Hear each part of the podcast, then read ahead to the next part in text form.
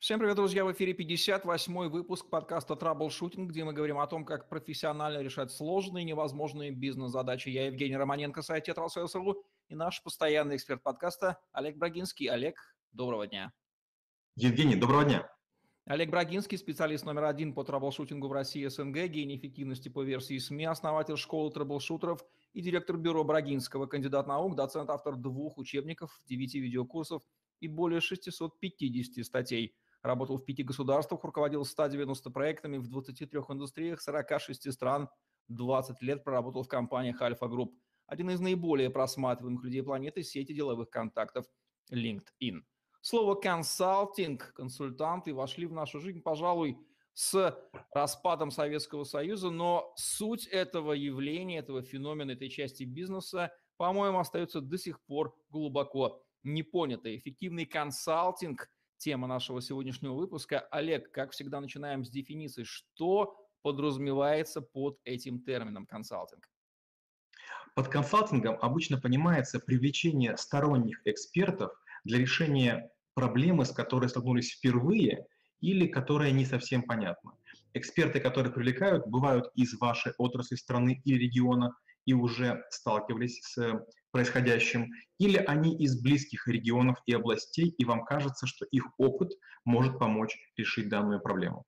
Консалтинг – один из немногих терминов, который вызывает противоречивую, амбивалентную реакцию, часто смесь, смесь противоречивых эмоций. С одной стороны, мы понимаем, что это нужно, с другой стороны, куча скепсиса и страхов имеет место быть. В чем причина такого вот противоречивого отношения к консалтингу и консультантам на постсоветском пространстве, Олег? Я бы сказал иначе. А, причина отношения не в консультанте, как в профессии. А, таких же негативных отношений есть много. Также не очень любят жестянщиков, людей, которые машины ремонтируют. Также не очень любят травматологов, к ним попадать не очень любят. К стоматологам тоже говорят, что там стоматолог может одну дырку вылечить, вторую вам значит, создать. В большинстве стран мира было понятие почасового труда. И нанять почасового человека или сезонного рабочего было обычным делом. В наших странах мы воспринимаем людей, работающих в организации за зарплату, как надежных и уверенных.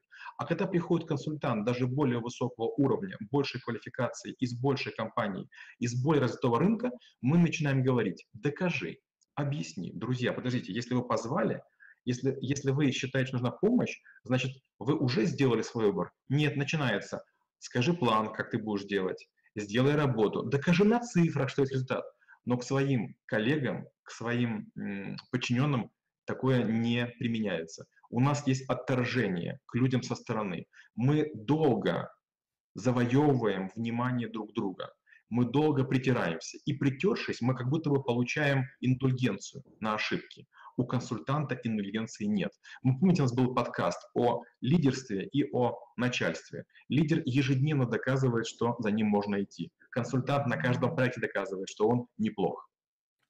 Наш человек прекрасно осведомлен о тотальной некомпетенции, в том числе частенько и о своей собственной. Не является ли скепсис по отношению к приходящему эксперту, к тому, кто сам провозгласил себя консультантом, проекции этого самого скепсиса? Человек знает, ну если все некомпетенты, почему ты такой вдруг, от, откуда взялся такой компетентный? Я тебе не верю. Конечно. Ну, представьте, если человек делает свою работу плохо, неважно что. Допустим, он плохо делает пирожки, плохо укладывает шпалы, и также работают все его коллеги. У него заранее есть предубеждение, что все работают одинаково плохо. Опять же, помните, в Союзе все воровали. То есть все вокруг ничейное, все вокруг мое. Если с работы гвоздь не утащил, ты зря прожил день. То же самое и здесь. Я вокруг окружен людьми, которые мало чего умеют, мало чего добились. Я не могу тебе поверить.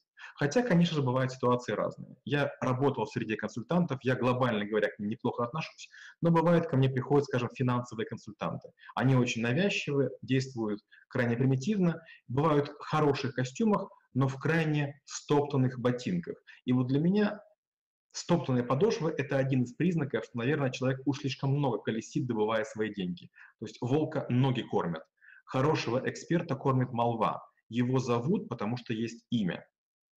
То есть презумпция некомпетентности – это не лучший помощник в отборе, в нахождении действительно компетентного консультанта. Но, тем не менее, вы рассказали о некоторых признаках, как можно отличить хорошего от плохого. Получается, что тот, кто активно продает себя и пиарится, называет себя консультантом на каждом столбе, скорее всего, в отношении него правомерно выдвинуть гипотезу, что что-то здесь не так, и, скорее всего, это не так, он не тот, за кого себя выдает. Евгений, скоро наши подкасты вы сможете вести уже без меня. Но я чуть-чуть даже обострю противоречие. Вы абсолютно правы. Еще одним важным принципом и признаком является, когда человек говорит о себе в третьем лице. Вот так получилось, что у меня слишком много среди людей, которые меня окружают а, по разным причинам консультантов. И вот многие из них говорят о себе, как будто бы они говорят о ком-то другом. Это страшный признак. Это означает, что они настолько часто пытаются помочь себе и из других логинов, и из других страниц, и пишут отзывы сами про себя, что они уже не отличают, когда они говорят про себя «я», а когда говорят про себя «он». Кстати, восприятие консультантов в развитых странах отличается ли от э, восприятия их э, в постсоветском пространстве? Там же с презумпцией некомпетентности, наверное, не так обстоят дела, и мастеров своего дела хватает, особенно в Азии, например, я знаю. Не только хватает азило, а, а, а, асов и людей своего дела, там такая интересная штука есть. Мы все время спрашиваем, что закончил человек, какой сделал проект. В Америке, особенно в Австралии, там распространено дистанционное обучение. Вы можете быть на ферме, и вокруг вас 5000 километров нет даже магазина продуктового. Вам доставляют все, сбрасывая ящики или мешки с поезда. Но вы по телевизору можете обучиться, и вам по почте пришлют ваш диплом. И никто не сомневается, неважно, какой государственный орган вам выдал документ, если у вас есть документ, то вы, вы имеете презумпцию специалиста. И в компетенции специалиста не сомневается никто. Первое. Второе. У нас приходит консультант, и его спрашивают, докажи, расскажи, что ты можешь. Боже мой. На днях я читал книгу американского астронавта, называется «Верхом на ракете». И он говорит, я когда ехал в центр НАСА, мне дали мою медицинскую карточку. И я, наверное, как и 200 других космонавтов, выдирал из нее ненужные страницы. Это было самое глупое решение. Так же и здесь. Ну, конечно, у консультанта есть заготовленные легенды байки, какой он хороший, какой он мощный. В интернет полно людей, которые пишут, что они работали со мной, на меня или мои ученики. Спрашивать нужно рекомендации до появления человека. Так и поступают в Азии. Обычно, когда я приезжаю, прилетаю, мне говорят, вас рекомендовали такие-то люди. И я понимаю, ага, проект был ну, может быть, не самый мой лучший, поэтому, значит, рекомендации тоже могут быть там на грани, надо стараться. А в чем реальная ценность консалтинга и когда консультант бизнесу действительно нужен? Как такой бизнес, какие симптомы у него на лицо видны, и собственник о них прекрасно осведомлен? Две будут части ответа. Первое. Когда консультант полезен? А, я часто бываю в компаниях, где люди проработали 20-25, а один раз даже был человек, который проработал 52 года на свою компанию. Представьте, если вы ходите все время по одной и той же улице, вы видите только одни и те же деревья, одних и тех же людей. На работе вы работаете с одними и теми же людьми. Вы гарантированно не видите передовых технологий. Вы не знаете, как работают конкуренты. А конкуренты не знают, как вы. И иногда человек из конкурентной среды или близко, он за 5 секунд вам скажет два слова, которые полностью опровергнут вашу концепцию продукта, технологии или подтвердят ее. То есть вы можете в консультанте купить опыт, оплаченный миллионами долларов ваших конкурентов, и он буквально мгновенно вам передаст. Вот мы недавно делали подкаст э, про вербовку. Вербовка, манипуляция, э, влияние – это близкие вещи. Консалтинг, конкурентная разведка – тоже близкие вещи. Иногда, задав правильный опрос консультанту, вы можете узнать о конкурентах и о рынке больше, чем если вы потратили годы или внедряли туда своих людей. Есть ли у консультанта риск стать эдаким громоотводом для психологической потребности собственника, а часто и наемного менеджмента в переносе ответственности за неуспех компании или тех или иных начинаний на третье лицо, и консультант становится удобнейшей расстрельной фигурой. И если да, то как ему этого избежать или распознать, что события могут принять такой оборот и не вписаться в эту заведомо проигрышную ситуацию? Была у меня такая ситуация, я в компании работал, и мне прикрепили консультанта и сказали, помоги ему. Приходит время, и консультант выдает некий документ. Я сижу рядышком, потому что я все время сопровождал. И мне глава компании намекает, понимаешь, мы не зря тебя просили помочь. Нам от этого господина нужна печать. А документ, который нужно сделать, ты знаешь. Я козырнул, две недели работал, потом мы вызвали этого парня, я дал ему документ, он, бедненький, даже не читал его, поставил печать, получил свои деньги и ушел. Ну, вот тут вопрос того, готовы ли вы жертвовать своей, э, своей репутацией. У меня пару раз было такое, что по молодости я велся на деньги и делал некие заключения. Я скажу так, что по жизни они потом догоняют. Лучше этого не делать. Будучи консультантом, надо понимать, что в наших широтах первая проблема – это вам не смогут точно поставить задачу. Вторая – это то, что в ходе решения вам будут все вредить. И третье, когда вы все сделаете, вам скажут одно из двух. Либо «а мы и сами знали, что делать, и ты не сказал ничего нового». Или третье «ну послушай, ну, ну как обычно, эти консультанты ничего полезного не сделали». В каждой компании есть пыльная полка, на которой лежат э, десятки неоплаченных консультантских презентаций. Консалтинг – это взаимный энергообмен консультанта и бизнеса, и обе стороны, безусловно, рискуют в правильном консалтинге. Каковы основные риски собственника и менеджмента в работе с консультантом и риски консультанта в работе с компанией? Парадоксально, но риски консультанта гораздо выше. Если я работал с компанией конкурента, высокая вероятность одной из двух. Первое. Конкурент меня больше никогда не позовет. И второе, еще более странное, было несколько раз, когда компания, которая нанимала меня, платила мне деньги под договор, что я определенный срок не буду работать или на этом рынке, или в этой индустрии, или даже с перечнем нескольких компаний выше или ниже по рейтингу. Если мы говорим о том, если у бизнеса риск, я бы сказал, что его нет, по одной простой причине. Консультант, который еще жив, я в кавычках, конечно, говорю, жив как консультант, а не как человек, скорее всего, не болтлив. Поэтому какие бы он ни узнал секреты, ну, вряд ли он будет их болтать, потому что чистота плаща для консультанта крайне важна. У консультанта риск гораздо выше. Это Дон Хихот, который в одиночку бросается на гигантскую ветряную мельницу. Чего консультант может, а чего не может по определению, и как часто на него пытаются возложить те задачи, которые он некомпетентен решать. Ну, например, сделать его приходящим коммерческим директором за адекватные деньги, потому что компетенции у него хватает, это очевидно. Вы не поверите, почти на каждом проекте я получаю предложение работать. Или в совете директоров, это бывает в трети случаев, или как топ-менеджер, или реже как человек, которому в любую секунду можно будет написать или позвонить. Это опасная ситуация. Почему? Вот консультант должен понимать, что объем его знаний ограничен. Вот наши с вами первые выпуски подкастов наверняка были более интересны, потому что было больше свежих идей. Чем больше наши слушатели подкастов услышат, тем меньше в каждом из них будет новых удельных единиц информации. Это та причина, по которой мы все время пытаемся говорить на разные темы. Потому что одну тему мы бы исчерпали за два или три подкаста, а потом бы бесконечно ее мусолили. Для тех, кто хочет устроиться на хорошую работу, возможно, будет полезна следующая гипотеза. Прикиньтесь консультантом, попытайтесь продать консалтинговые проекты, вас с удовольствием возьмут на работу, вам придется лишь нехотя согласиться. Вот такая вот вырисовывается Ну, шутка. кстати, это, это гипотеза очень работающая. И когда я работал в финансовой структуре, и сейчас у меня есть пару клиентов, это м, обычная практика. Если в ходе проекта проявляет себя обычно не первый эшелон консультантов, а обычно их помощники, их перекупают. Почему? Их проверили, они уже в среде покрутились, видно, что они трудолюбивы, видно, что они нормально излагают, видно, что их воспринимает среда. Но единственная беда в том, что эти люди через полгода уже никому не интересны. Их, их знания выдаили, а знания у них очень конечны. Олег, топ-3 головных болей консультанта, которые он испытывает при работе с клиентами. Полагаю, что первое – это внедрение клиентам рекомендаций. Если да, то что еще, какие еще две? Я бы сказал, это третье.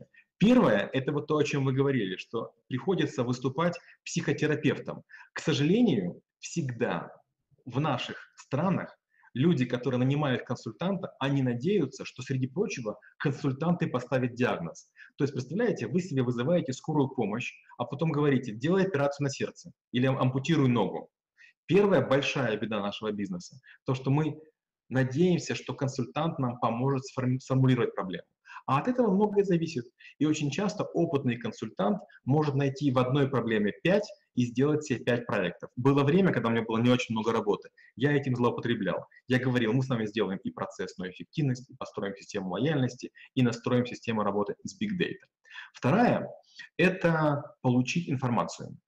Если неправильно построить процесс, при котором шеф вызовет подчиненных и скажет, с этим человеком работать, для меня это важно, ничего не утаивать, если нет второй подковерной борьбы, то тогда вы получите доступ к информации. Но в большинстве компаний консультант является инструментом какой-то, какого-то лагеря, какой-то группы людей попытаться на второй повоздействовать. И третье, вы угадали.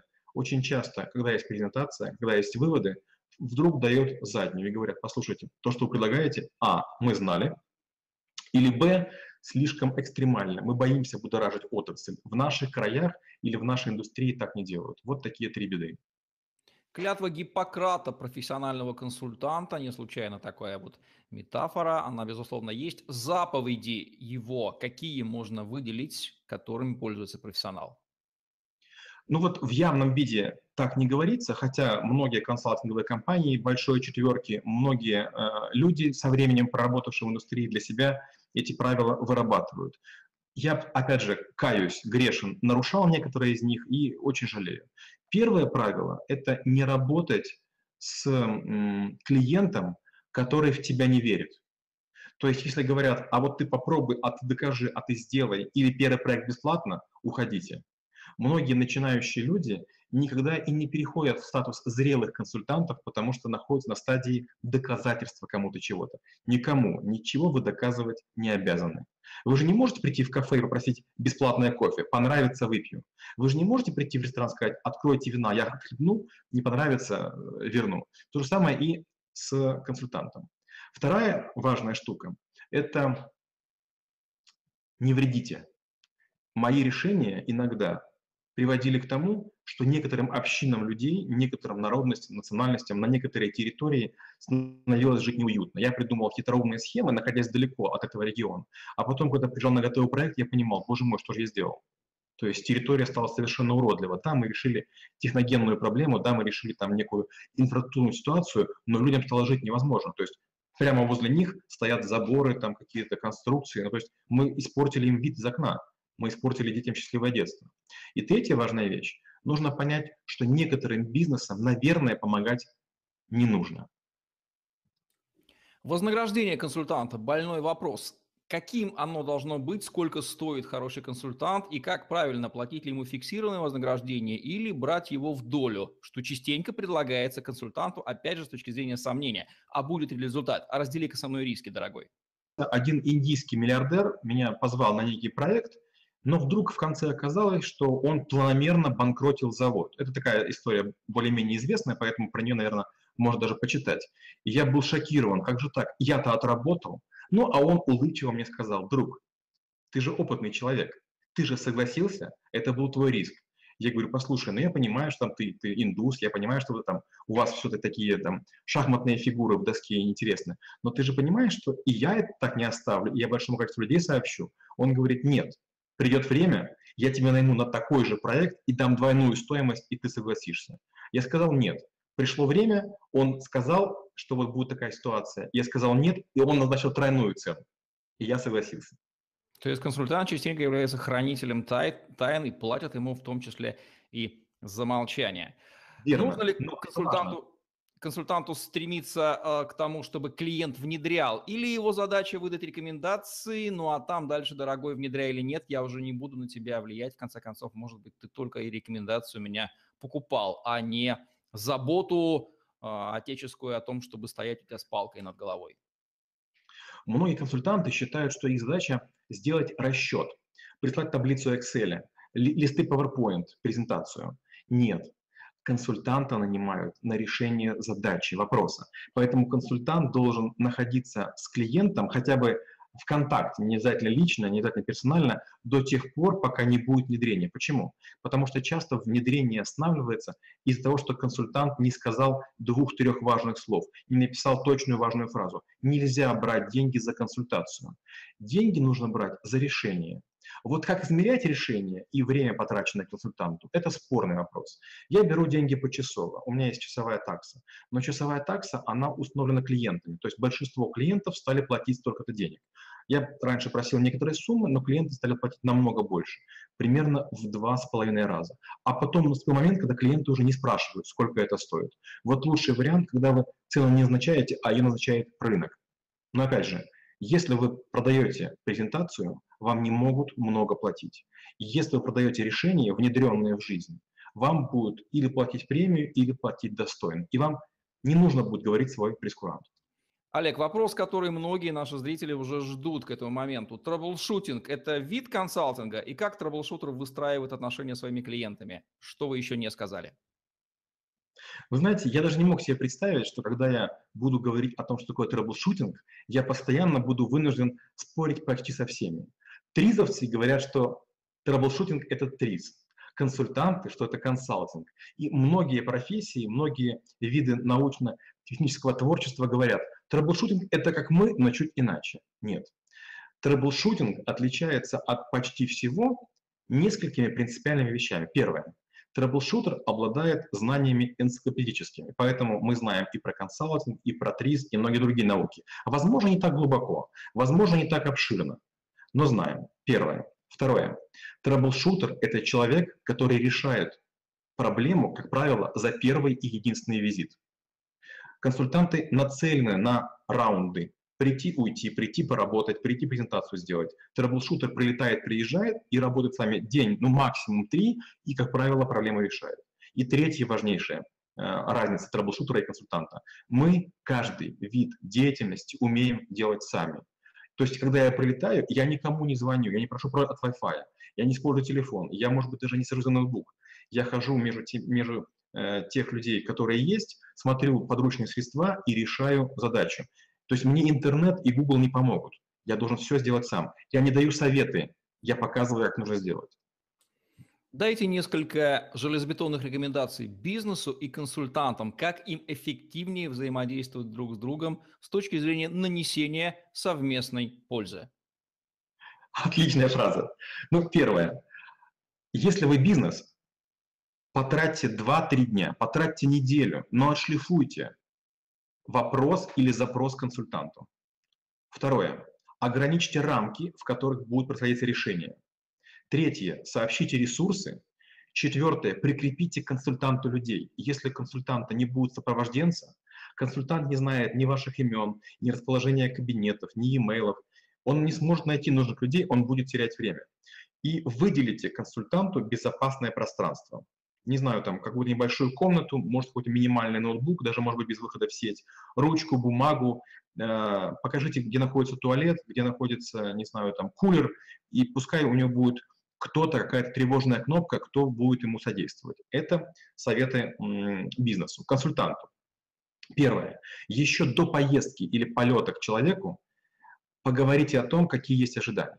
В большинстве случаев я не берусь за проект. Почему? Потому что мне говорят, а давай с тобой попьем кофе. Друзья, я не могу со всеми пить кофе. Это физически невозможно. Потому что кофе а-ля, это попить все. Дальше. Ни в коем случае не дружите с клиентом. Да, поздравлять можно, но должна быть дистанция. Рано или поздно наступает такое состояние, когда клиент начинает вам оказывать некие услуги. Приглашает к себе домой, дарит свою продукцию или там билет для всей семьи, и потом вдруг неожиданно говорит, ну я же тебе подарил, поэтому мы друзья, поэтому сделай бесплатно. И последнее. Следите за тем, чтобы ваши рекомендации выполнялись. Очень часто консультанты говорят, это был блестящий проект, великолепный проект. А когда спрашивают собственника, он хмурится и говорит, ну, мне нечего по этому вопросу сказать. Не хвалите себя, пускай вас хвалят клиенты. Тема консалтинга, безусловно, бездомная, вряд ли ее удастся раскрыть за один из выпусков. Нужно ли добавить какие-то ключевые мысли, которые не прозвучали еще выше, Олег? Наверное, я бы сказал вот о такой вещи, которые мы затронули не очень глубоко. Решение можно представлять двумя способами. Первый способ – говорить его устно или по телефону. Второй способ – писать e-mail, некий документ или презентацию. Почему-то все считают, что инструмент а, презентации, решения – это документ PowerPoint или Keynote. Мой совет. Когда вы делаете презентацию, созовите всех людей, кого только можете. То есть и собственника, и владельца, и пару топов. Объясните заказчику, что чем больше людей услышат, тем лучше. И сделайте презентацию вашей работы. Почему? Потому что если вы дадите собственнику под деньги документ, есть вероятность, что он его принесет направление на совет директоров, а потом все остальные разбомбят его, и он будет вынужден отступить. Но если вы при собственнике скажете свои мысли и выставите под натиском аргументов, тогда вероятность решения будет более высокой. Вот такие вот рекомендации от Олега Брагинского относительно консалтинга и консультантов, а также взаимодействия бизнеса с консультантами в подкасте «Траблшутинг», где мы говорим о том, как профессионально решать сложные и невозможные бизнес-задачи. Олег Брагинский, Евгений Романенко были с вами. Ставьте лайк, подписывайтесь на наш YouTube-канал, чтобы не пропустить новые интересные видео с вашими любимыми экспертами. Всем спасибо, всем пока.